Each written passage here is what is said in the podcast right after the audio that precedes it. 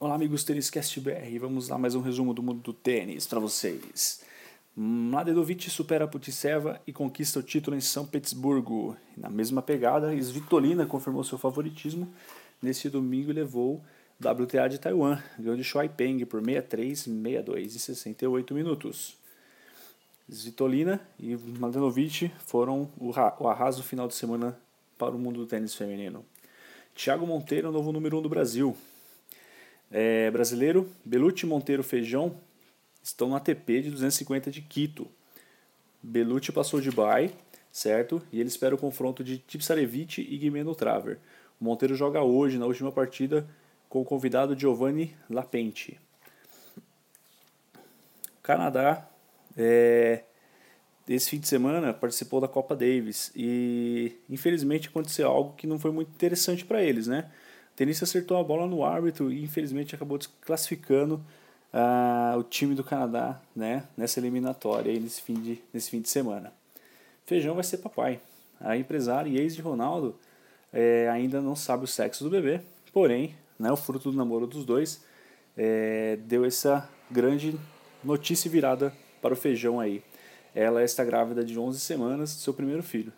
Ela diz que tentou manter sigilo até os três meses, porém, entre posts e comentários de amigos em rede social, ela acabou né, entregando essa novidade. Né? É, que boa sorte pro Feijão, que dê tudo certo para ele, para a futura esposa, que dê tudo certinho, que esse filhão venha com bastante fruto do amor deles aí, com muita saúde para eles aí.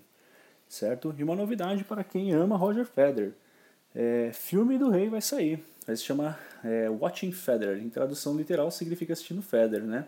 Contará a história da vida do suíço Roger, maior vencedor do Grand Slam, chegará em breve aos cinemas, afirma o site Argauer Zeitung. A história do vencedor de 18 títulos de Grand Slam será contada em um documentário, já sendo produzido há ao menos já dois anos pelo diretor suíço Deslucker. Conhecido pelo filme documentário, contou a história do cineasta suíço Richard Dean, de 2012. Lusker ainda roteirizou e dirigiu o drama Rider Jack, 2015, e os documentários Hasler Universal, 2011, e Drain Drauser, Von der Altsuzern e Cider Art, 2017. De acordo com o site alemão, Luxer conseguiu o patrocínio necessário para produzir o documentário sobre o suíço, ainda sem data prevista de lançamentos. Mas é uma grande notícia para quem curte Roger, né? E que venha é, a ser um grande filme para falar desse grande tenista que é o rei Roger Federer. Beleza, pessoal? Siga-nos, estamos no Facebook e no Twitter. Siga-nos, TênisCastBR, certo? Caso queira mandar alguma notícia, alguma dica, algum comentário, pode mandar pra gente, estamos à disposição. Beleza?